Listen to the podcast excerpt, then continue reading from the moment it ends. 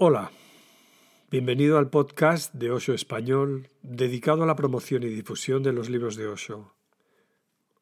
Hoy iniciamos nuestra segunda temporada con un nuevo episodio, el número 10. Mi nombre es Charna Martín Santos y formo parte del equipo de Osho Internacional dedicado a la publicación de la obra de Osho en español. Como hasta ahora, la intención al abrir este espacio ha sido y continúa siendo presentar los últimos libros de Osho traducidos y publicados en nuestro idioma. En esta segunda temporada, aunque nuestra vocación principal siga siendo mayoritariamente daros a conocer nuevos títulos que ya conozcáis o de los que todavía no hayáis oído hablar, hay tantos. Además, nos hemos propuesto ampliar el formato de este podcast con otras secciones. Una dedicada a las meditaciones Osho, tratando de cubrir el amplísimo abanico de herramientas propuestas por Osho, y otra, entrevistando a personas vinculadas con Osho y su visión en el ámbito hispano, que esperamos sean ambas de vuestro interés. En este primer episodio de esta segunda temporada, os vamos a presentar una nueva colección de libros titulada Osho Life Essentials a la que nos encantaría poder contribuir a darle visibilidad. A Osho, durante su vida, le plantearon decenas de miles de preguntas, que respondió en cada ocasión de forma única y transformadora.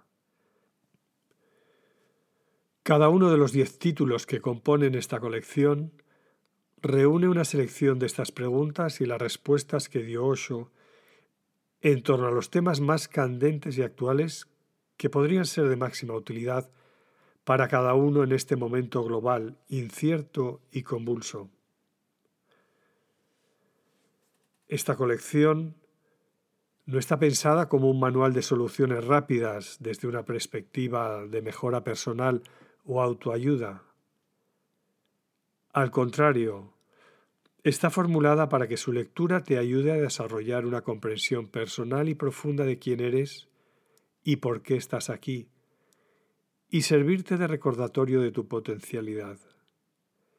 En palabras de Osho, recuerda que eres un Buda, Samasati.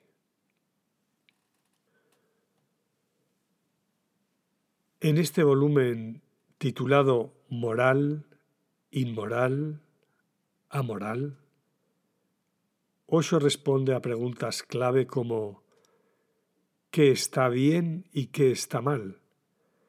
En sus respuestas nos enseña la diferencia entre un ser humano consciente y uno que no ha despertado.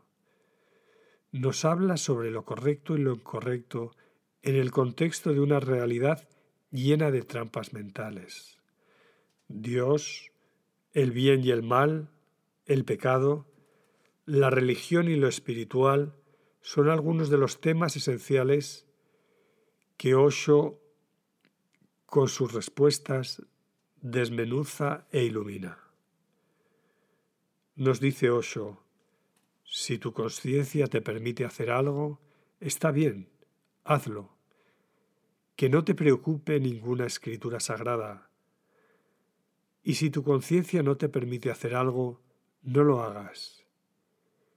Ni siquiera si Dios te dice hazlo, no hay manera no serás capaz de hacerlo. Leeremos a continuación algunas de las preguntas y las respuestas de Osho que más nos han gustado. Y ahora, si aún no lo has hecho, te invito a relajarte y ponerte cómodo. Empezamos. Introducción.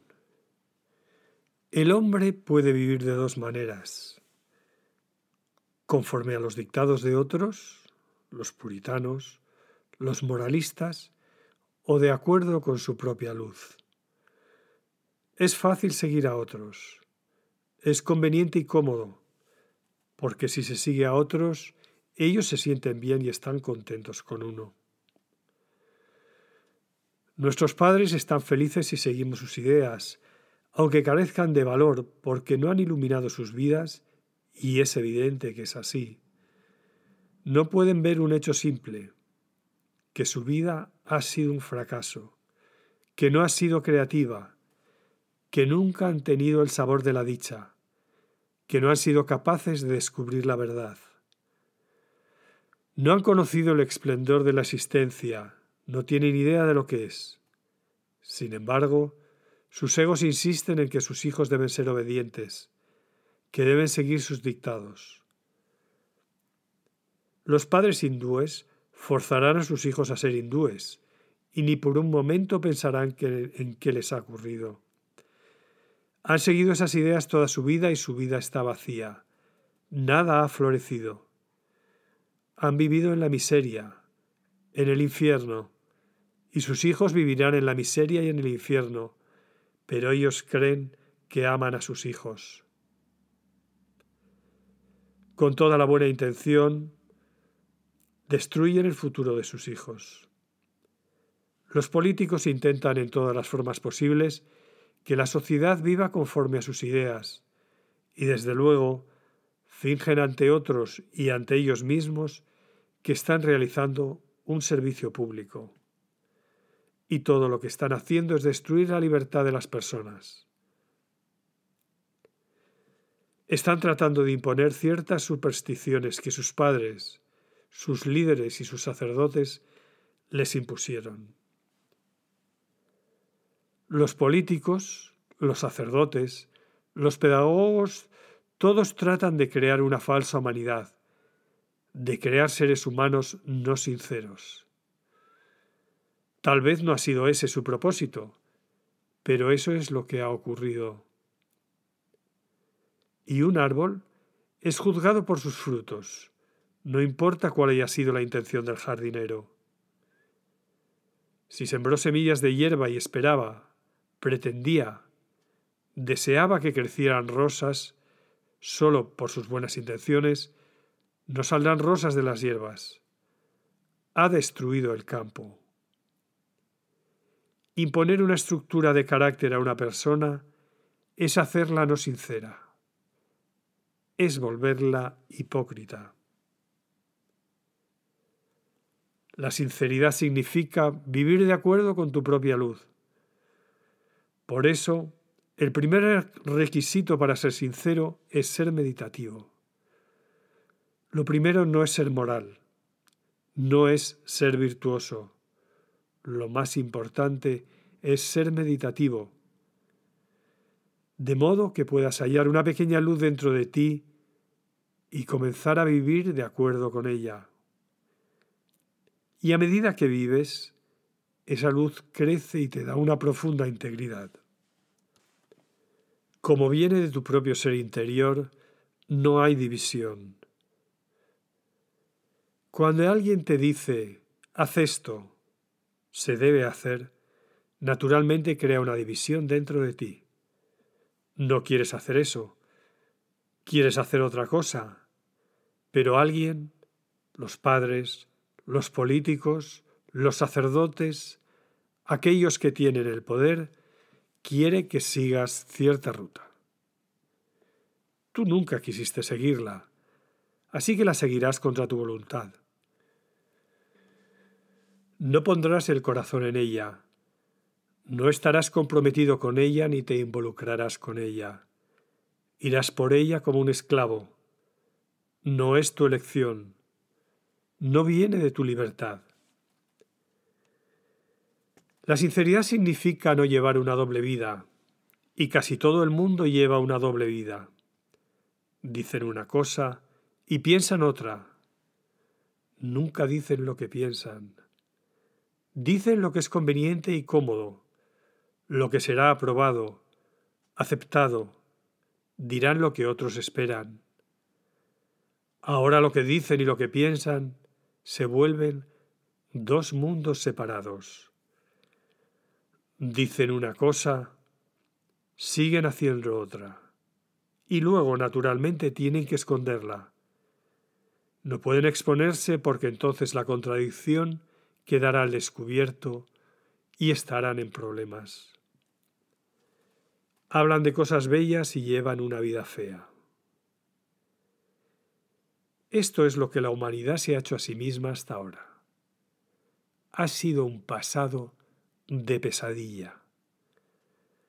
El hombre nuevo es una necesidad absoluta porque el viejo está podrido por completo. El viejo está en conflicto continuo consigo mismo, en lucha consigo mismo. Lo que hace lo lleva a sentirse miserable.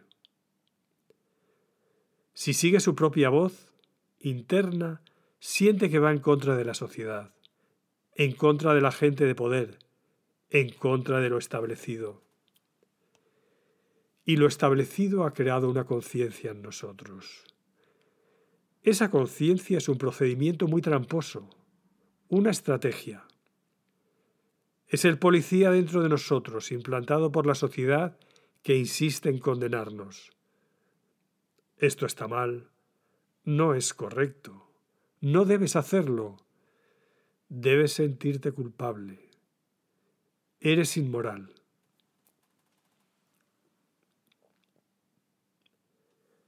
Si sigues tu propia voz, tu conciencia está en conflicto contigo. No te dejará en paz. Te atormentará. Te hará la vida imposible. Y tendrás miedo de que alguien se entere.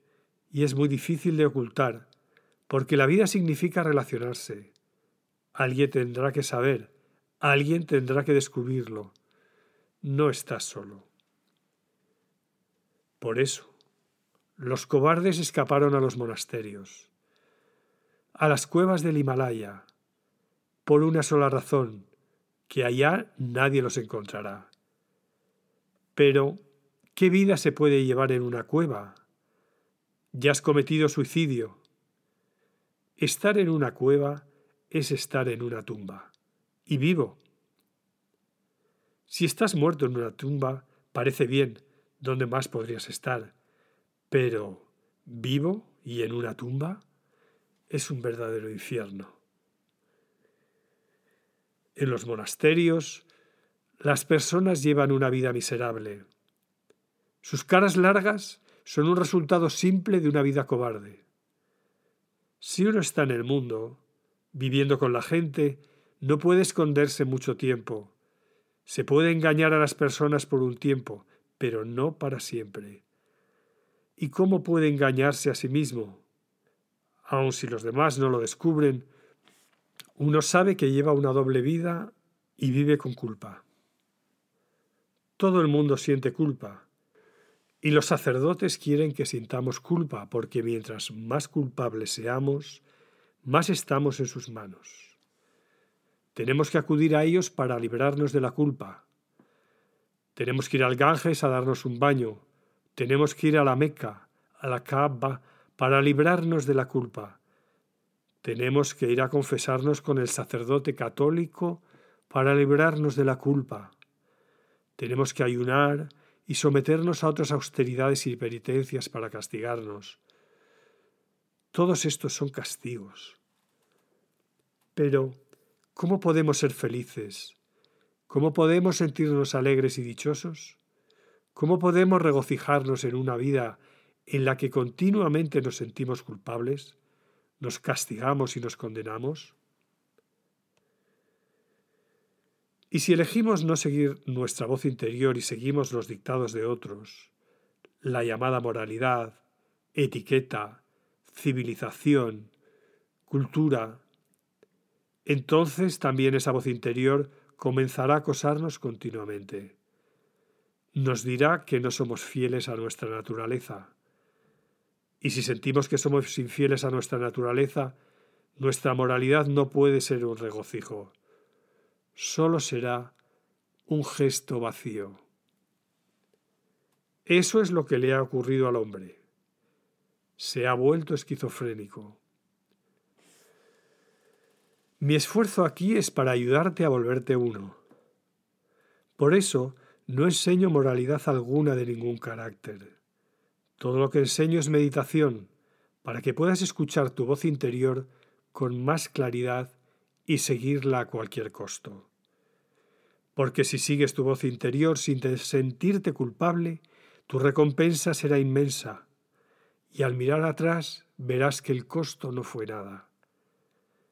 Parecía enorme al principio, pero cuando hayas llegado al punto en que la sinceridad se vuelva natural, espontánea, cuando ya no hay división en ti, verás que ocurre una celebración y que el precio que has pagado no es nada comparado con ella.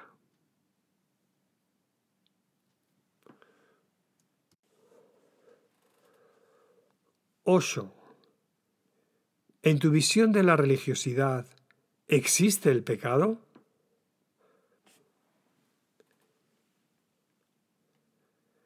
El pecado es una técnica de las pseudo-religiones.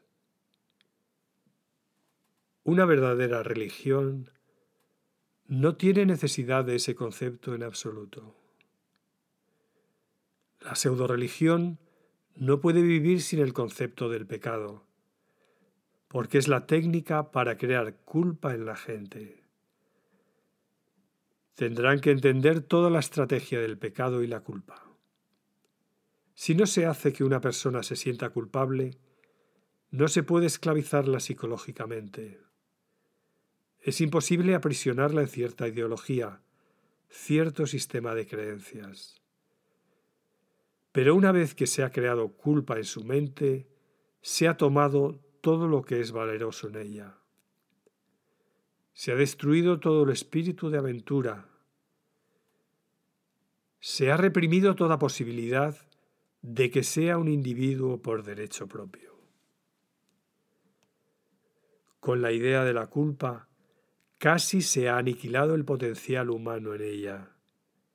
Nunca podrá ser independiente. La culpa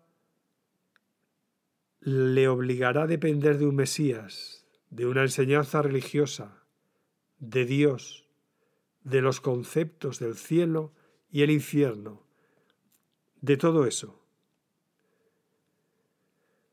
Para crear culpa, todo lo que se necesita es algo muy simple.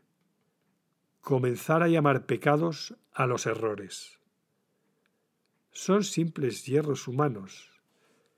Ahora bien, si alguien comete un error en matemáticas, suma 2 más 2 y concluye que son 5, no se dice que ha cometido un pecado no está alerta, no ha prestado atención a lo que hace, no está preparado, no ha hecho la tarea. Sin duda, ha cometido un error, pero un error no es un pecado. Un error no lo hace sentir culpable. Como mucho lo hace sentirse tonto. Lo que las pseudo-religiones han hecho y todas las religiones del mundo han sido pseudo-religiones hasta ahora, es explotar errores que son por completo humanos y condenarlos como pecados.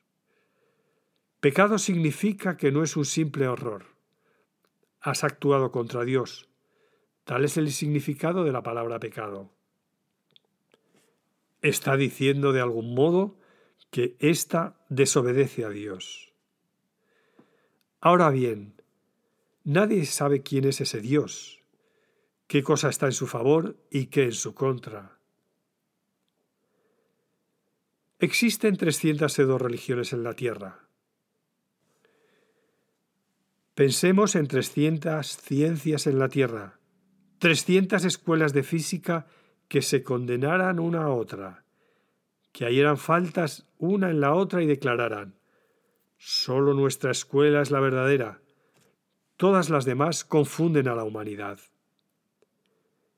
¿Cuál sería la situación de la Tierra si hubiera 300 escuelas de física, 300 de química, 300 de medicina, 300 de matemáticas? Todo el planeta enloquecería. Pues eso es lo que ocurrió en lo que a la religión se refiere. Y cuando digo 300, no cuento sectas dentro de las religiones. Por ejemplo, cuento el cristianismo como una sola religión, no católicos, protestantes, que de hecho son dos religiones. Y hay subsectas. Si las contáramos todas, entonces 300 sería un número muy pequeño. Podrían ser 3.000. Todas nos dan la palabra de Dios y todas estas religiones hacen afirmaciones contradictorias. Si uno escucha a todas las religiones, ni siquiera tiene un momento de respiro, porque cualquier cosa que uno haga es pecado. Por fortuna, está condicionado por una sola pseudo religión, así que no se da cuenta de que hay también otros idiotas. No está solo, que hacen lo mismo. Las reglas son diferentes, pero juegan a lo mismo. Por ejemplo, un monje jainista. El jainismo es una religión muy pequeña, de solo 3.000 fieles. Tenemos más sanyasins que seguidores del jainismo. Pero tienen dos sectas principales, así como hay católicos y protestantes, y luego hay por lo menos 30 subsectas. Y cada subsecta cree que es el verdadero jainismo y que las otras 29 se engañan o engañan a otros. Una de estas sectas es Terapant. La palabra Terapant significa la vía divina, la vía de Dios. El monje de esta secta mantiene siempre cubierta su nariz, 24 horas al día, día y noche, incluso durante el sueño con un trapo, porque respirar directamente es pecado. Todos cometemos pecado y hemos pecado tanto que no hay esperanza. Hemos pecado la vida entera. Excepto esas 700 personas, solo hay 700 monjes en la secta, toda la tierra está llena de pecadores. Basta con eso para mandarlo a uno al séptimo infierno, porque con cada respiración uno está matando millones de gérmenes. Y, según el jainismo, el germen más pequeño que no podemos ver a simple vista, se necesita un microscopio capaz de amplificar por lo menos mil veces para verlo, esos minúsculos gérmenes tienen la misma alma que nosotros. No hay diferencia cualitativa. Matar a un hombre o a un germen es lo mismo por lo que a Dios respecta. A sus ojos no recibiremos trato especial. Así que en el momento en que respiramos expulsamos aire caliente. Ese aire caliente es suficiente para matar millones de gérmenes. Al aspirar, inhalamos millones de gérmenes que morirán dentro de nosotros. Así, con cada respiración, lo que Adolf Hitler, Joseph Stalin y Mao Zedong hicieron, los tres combinados, parece no ser nada. Lo hacemos nosotros con una sola respiración. Ni siquiera de noche pueden quitarse el trapo. Hablar con esas personas es difícil, porque la tela les cubre la nariz y la boca también, porque al hablar sale aire de la boca y entra aire en ellas, así que no pueden hablar sin la cubierta. Así se evita el golpe directo. Incluso entender lo que dicen es muy difícil. Solo murmuran dentro de la boca cubierta, la nariz cubierta. Y las personas que no han llegado a ser monjes pero creen en Terapant se sienten continuamente culpables de respirar. Y yo solía quedarme con algunos amigos terapantis en Bombay, Mumbai. Y ese era el gran peso en su alma, que no eran aún capaces de renunciar al mundo y volverse monjes. Porque si uno no se vuelve monje y renuncia al mundo, no puede evitar cometer pecado. Si hasta respirar es pecado, se puede creer que cualquier cosa es pecado. Uno de los senadores más viejos de India era amigo mío. Se le conocía como el padre del Parlamento. fue miembro del Parlamento de 1916 a 1978. Solo un hombre en toda la historia del mundo podía competir con él, y ese era Winston Churchill. Fuera de eso nadie le ganaba por la extensión de tiempo de sus continuas elecciones. Pero era un hombre muy mediocre. Tal vez esa era la razón por la que la gente lo elegía una y otra vez. No era hábil ni tenía capacidad para ser un político verdadero. De otro modo, un hombre que ha sido miembro del Parlamento más de medio siglo llegaría naturalmente a primer ministro o a presidente o a gobernador de un estado. Él era simple, más bien simplón. Lo que le llevó a mí fue la muerte de su hijo, que también era político y muy prometedor. Ya era viceministro y en la siguiente elección llegaría a ministro. Y el padre, se llamaba Seth Govindas, proyectaba en él todas sus aspiraciones. No podía llegar a primer ministro de India, pero su hijo llegaría, y era muy joven, así que había todas las posibilidades de que al llegar a los cincuenta o sesenta años obtuviera ese cargo. Pero murió de súbito cuando apenas tenía treinta y seis años. Su muerte fue un gran golpe para el anciano. Era muy rico. El gobierno británico le había dado al padre de Seth Govindas el título de Raja, un título de rey, aunque no lo era. Pero tenía muchas riquezas y muchas tierras, y había servido al gobierno británico de todas las maneras posibles, por lo que, en reconocimiento a sus servicios, el gobierno le dio ese título. Seth Govindas era hijo del Raja Gokuldas, y su prestigio se debía a que se rebeló contra el gobierno británico y se volvió un luchador por la libertad. Esa era su única cualidad y la razón por la que la gente seguía eligiéndolo al Parlamento. Era suficiente para la gente pobre, que era muy rico y que aunque el gobierno respetaba tanto a su padre, él se rebeló contra su padre y contra el gobierno y su padre lo desheredó. Ese fue su mérito. Fuera de eso no tenía cualidades, ni inteligencia, ni nada. Y a causa de él, su hijo se dedicó a la misma profesión. El hijo era hábil e inteligente, con buenos estudios. Su muerte fue una conmoción para Seth Govindas. Comenzó a acudir a los santos y preguntar, ¿por qué ocurrió? Y a donde quiera que iba, la respuesta simple de todas las pseudo-religiones es la misma. Le contestaban, debiste haber cometido un pecado en tu vida pasada. Es un castigo. Quiero poner énfasis en que se acercó a santos de distintas religiones, pero la respuesta fue la misma. La estrategia era la misma. ¿Has cometido algún pecado? Este es el resultado. Ahora arrepiéntete.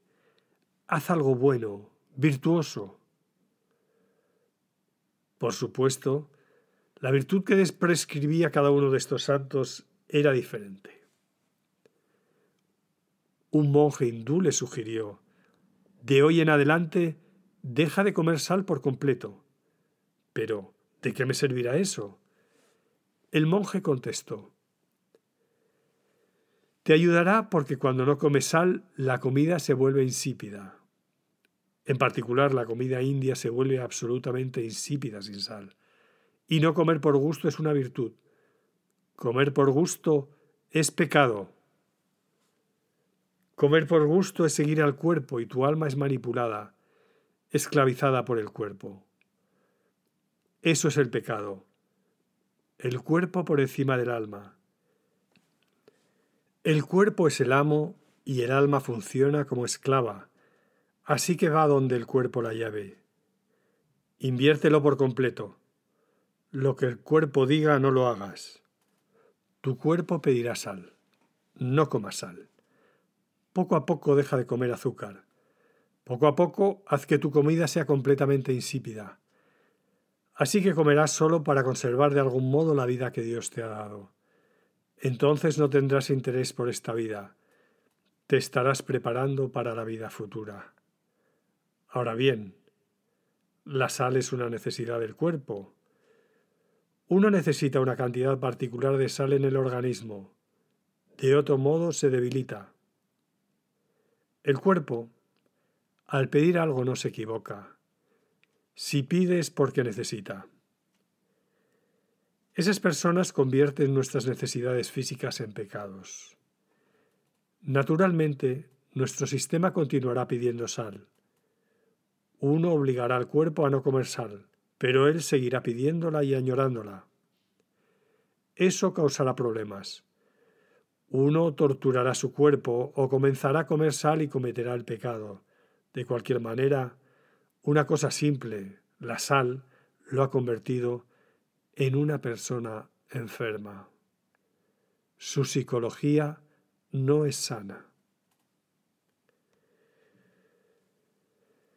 Conocía a muchas de estas personas, y Seth Govindas era una persona famosa, Así que cualquier santo estaba dispuesto a reunirse con él, y siempre complacido de sugerirle ideas. Yo llevaba veinte años viviendo en su ciudad y nunca se había molestado en acudir a mí. De hecho, cualquier político en India tenía miedo de ser visto conmigo, o de que se supiera que se acercaba a mí. Las masas se volverían en su contra, y no solo los políticos pequeños. Este hombre era una persona bien establecida que durante más de 50 años había sido miembro del Parlamento. Entonces, ¿qué tenía que temer? Sin embargo, nunca había venido a verme.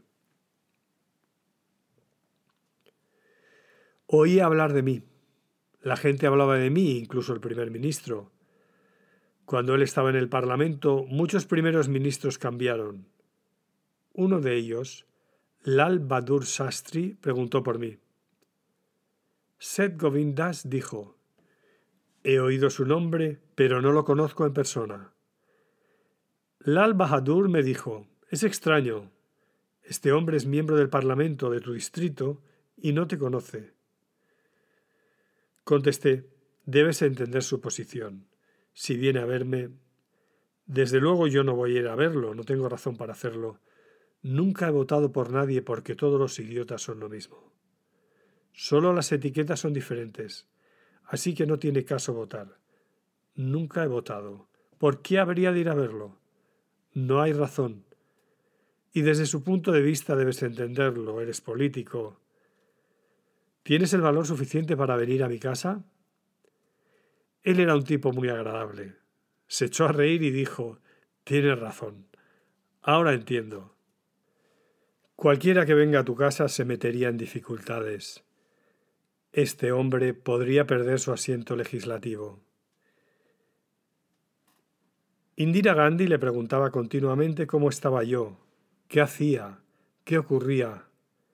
Quería venir a verme, por lo menos cinco veces se fijó la fecha, y en el último momento ella encontraba alguna excusa y nunca logró venir. Sus colegas le decían, ¿por qué es peligroso? Ir a verlo sería muy peligroso para tu carrera política. Y el partido de la oposición usará ese hecho como uno de los factores más importantes en tu contra.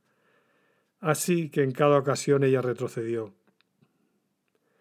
Pero cuando el hijo del Rajá Gokuldas falleció, este anciano, tal vez por su profunda tristeza, se olvidó de la política y del parlamento y vino a verme. Y me dijo, a donde quiera que he ido me dicen que debo de haber cometido algún pecado, y por eso sufro la pérdida de mi hijo, y me han sugerido medidas para no sufrir en lo futuro. Le dije, te han dado suficientes medidas para sufrir ahora, en esta vida, y debiste haber preguntado qué pecado has cometido en tus vidas pasadas. Todos habrían contestado algo diferente. No pueden saber qué pecado cometiste. Habrían tenido que adivinar. Es muy tonto. ¿Solo por no comer sal o azúcar te vas a volver virtuoso? Solo te sentirás culpable. Tienes razón, respondió. Así es como me siento. He seguido a todas esas personas pensando que son sabias y me tienen hecho un desastre. Todo lo que hago está mal. Y todo lo que me sugieren que haga parece antinatural, forzado. Aun si lo intento, fallo. El pecado es una estrategia para destruirnos, para demolernos, para esclavizarnos como individuos, y entonces estamos en manos del sacerdote. Entonces tenemos que seguir lo que Él diga. No podemos alegar porque está en las escrituras. Y alegar contra las escrituras es otro pecado. Hay que tratar a la escritura como a una persona. Pasé una temporada en Jalandhar, en el Punjab. Por las mañanas, cuando salía a caminar, pasaba por un lugar donde los Sikhs tenían un pequeño templo. Los que pueden permitirse el lujo de construir un templo, y esta era la casa de un hombre muy rico. Era un hermoso templo de mármol en el que tenían al Guru Granth Sahib, su libro sagrado. Eso estaba bien. El libro sagrado estaba allí, pero al lado del libro sagrado había pasta de dientes, un cepillo y una jarra llena de agua caliente, puesto que era invierno. Pregunté a mi anfitrión, ¿qué pasa? Puedo entender el templo, puedo entender el Guru Granth Sahib. De hecho, usar la palabra Sahib es convertir al libro en persona. Sahib no se usa para designar cosas, se usa en señal de respeto a alguien. Llegó con los británicos a India. Ellos eran los amos, y los indios comenzaron a llamarlos sahib. Era una palabra antigua, pero significa persona muy respetada. Nadie llama sahib a un libro, pero los Sikhs llaman a su libro Guru Granth Sahib. Guru significa el maestro. El décimo gurú de los Sikhs proclamó, Yo soy el último gurú y de hoy en adelante el libro, en el que se reúne la palabra de los diez maestros, incluido él, será el maestro. De hoy en adelante nadie será el maestro, solo el libro. Así que gurú significa el maestro. Grant significa la colección, porque no es el libro de una sola persona, sino las declaraciones de diez personas. Así que es una compilación, una colección, y entonces Sahib, que significa maestro honorable, respetable. Dije, entiendo que veneren los dichos de sus maestros, pero ¿por qué tienen agua, cepillo y pasta de dientes en el templo? Contestó, no estás al tanto de nuestras costumbres. El maestro por la mañana necesitará lavarse la boca, los dientes, el libro. Dije, bueno, pero alguno de sus diez maestros conocía la pasta y el cepillo de dientes. En el tiempo de ellos no lo sabía. Respondió, es cierto, son muy modernos. Hace quinientos años, sin duda, pasta de dientes vinaca y hecha en Suiza. Cuando uno le da al gurú, le da algo importado. La pasta vinaca se hace en India. La misma compañía produce la pasta. Pero cuando uno se la ofrece al gurú, le ofrece vinaca importada. Si no lo hace, uno se siente culpable, porque todos los sikhs lo hacen. A la hora del desayuno, uno lleva el desayuno y uno sabe que es un libro. Lo sabe, no está ciego. A la hora del almuerzo, el almuerzo, y en cada ocasión se lleva uno todo de vuelta. El libro no come nada, pero eso no tiene que ver. Si la sociedad condiciona la mente para cualquier tontería y uno no quiere hacerla, su conciencia lo atosigará. Hay que entender estas dos palabras, conciencia y consciencia. La conciencia es suya. La conciencia es dada por la sociedad. Es una imposición sobre su conciencia. Diferentes sociedades imponen diferentes ideas en su conciencia, pero todas imponen una cosa u otra. Y una vez que algo se impone sobre su conciencia, no pueden escucharla. Es demasiado lejana. Entre la conciencia y ustedes se levanta un grueso muro de conciencia que la sociedad les ha impuesto desde la infancia y funciona. Hasta la edad de 16 años yo nunca comí nada en la noche. Eso es imposible en una casa de jainas. Uno no encuentra nada de comer porque al ponerse el sol todo se acaba. Si algo queda, se da a los pordioseros. En la casa no se puede encontrar una sola cosa de comer.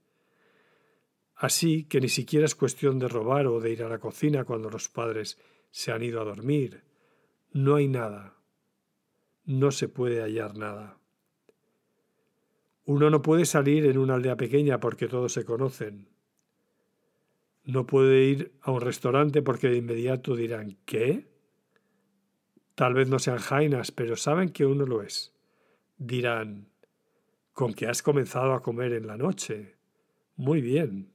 Mañana tu padre pasará por aquí y hablaré con él. Así que aunque uno tenga hambre no hay manera. Hasta los 16 años nunca comí nada por la noche. Cuando tenía 16 años, toda la escuela fue de día de campo a un castillo cercano, en una montaña muy hermosa, rodeada de jungla, y yo fui también. Todos los estudiantes de mi clase eran hindús o musulmanes. Yo era el único jaina. El día era espléndido y había tanto que ver y por dónde vagar que no se interesaron en preparar comida durante el día.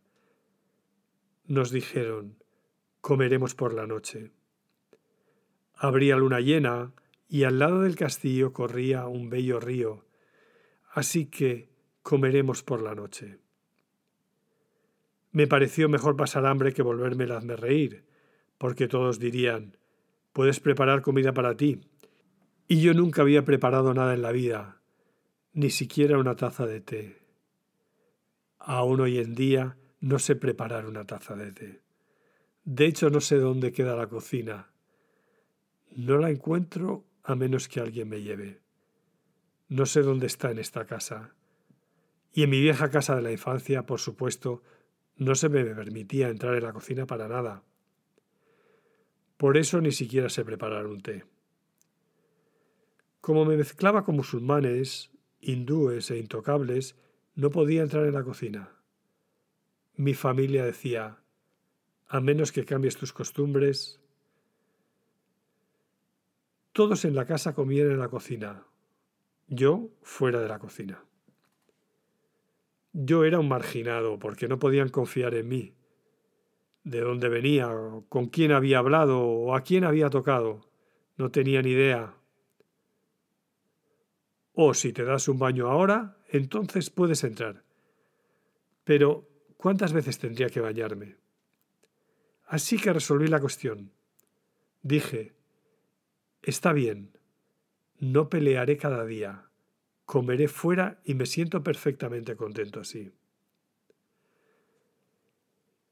En el día de campo los chicos prepararon comida que parecía deliciosa, y más lo parecía porque yo tenía hambre. Y el aroma, y comenzaron a persuadirme. Nadie les dirá a tus padres, te lo prometemos que nadie se lo contará. Por un lado tenía hambre y la comida se veía deliciosa como la estaban preparando. Eran convincentes prometieron callar y pensé, si todas estas personas van al infierno, ¿por qué me preocupo? También yo puedo ir al infierno. De hecho, sin todos mis amigos, ¿qué voy a hacer en el cielo? Con todos esos monjes jainas, no será buena compañía. No me caen bien y no creo que yo les caiga bien tampoco. La gente que me cae bien es esta y van al infierno seguro. Eso me había dicho desde el principio, que comer por la noche es el peor pecado. Ahora bien, es algo extraño, pero en tiempos de Mahavira también tenía algún sentido porque en la mayoría de las casas no había luz. La gente era tan pobre que solía comer a oscuras, así que podía comerse un insecto o cualquier cosa, y esa fue su enseñanza. Si uno come un ser vivo, se comete pecado. Así que para cerrar por completo la cuestión declaró, comer por la noche es pecado. Cortó la situación desde la raíz pero ahora se dispone de más luz de noche que de día, así que no hay problema. Sin embargo, las escrituras datan de hace 25 siglos y Mahavira ha cerrado la puerta. No se puede ni añadir ni borrar nada. La última palabra fue dicha allí. Así que pensé que en el peor de los casos yo iría al infierno, pero todos mis amigos estarían allí y eran buenos cocineros, así que valía la pena y me dije, muy bien, pero hasta ese momento no estaba consciente del fenómeno de la conciencia. Comí con ellos. Fue delicioso y tenía hambre. Todo un día de caminar kilómetros por la montaña me dio aún más hambre. Pero algo dentro de mí se revolvía. Comencé a sentir náuseas y al terminar vomité. No había nada malo en la comida porque nadie más tuvo náuseas. Nadie me vomitó. No era que la comida estuviera envenenada ni nada. No pude dormir hasta que hube arrojado toda la comida. Me llevó casi la mitad de la noche desechar todo el alimento y entonces pude dormir. Ese día descubrí que mi náusea no era por la comida, sino por esos 16 años de condicionamiento, el continuo martilleo de la idea que comer en la noche era pecado. Era un envenenamiento absolutamente psicológico, no por alimentos, y lo habían hecho el sacerdote los monjes, mis padres, mi sociedad. La conciencia es el alguacil interno en nosotros para la sociedad. La sociedad trata de controlarnos a nosotros y nuestra conducta de dos maneras. Un alguacil exterior, un tribunal exterior, un juez exterior, una cárcel exterior y una conciencia interior. Miedo al castigo, miedo al infierno. Dios, el juez, su tribunal, nada puedes ocultar ante Dios. Ante Él quedarás desnudo con todos tus pecados escritos sobre ti. No hay posibilidad de ocultarse.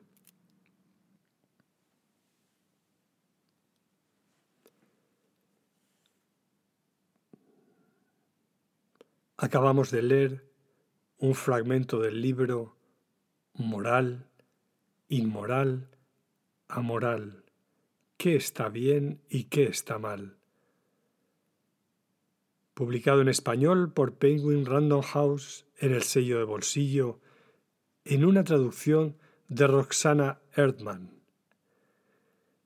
El libro impreso está a la venta en México y Latinoamérica y lo puedes adquirir en tu librero habitual y en todos los lugares donde se venden libros. Si te ha gustado el fragmento que hemos leído, este título, Moral y Moral a Moral, que está bien y que está mal, uno de los diez volúmenes de la colección Osho Life Essentials, está disponible igual que el resto de sus compañeros de colección en formato audiolibro, de forma íntegra. Está publicado por Penguin Audiolibros y lo puedes encontrar en las diferentes plataformas online al efecto. También está disponible el libro electrónico. Muchas gracias por estar ahí. Si estás interesado en estos episodios, suscríbete a nuestro podcast y pasa la voz. También nos puedes encontrar en las redes sociales Facebook, Instagram, Twitter, Pinterest, LinkedIn como Osho Español y además en la web oshoaprendermeditación.com. Visita nuestra página y consulta nuestra agenda de actividades, cursos de meditación y formaciones online para facilitadores. También nos puedes hacer llegar tus sugerencias o comentarios o pedirnos que reseñemos un libro en especial a nuestro correo podcast oshoaprendermeditación.com.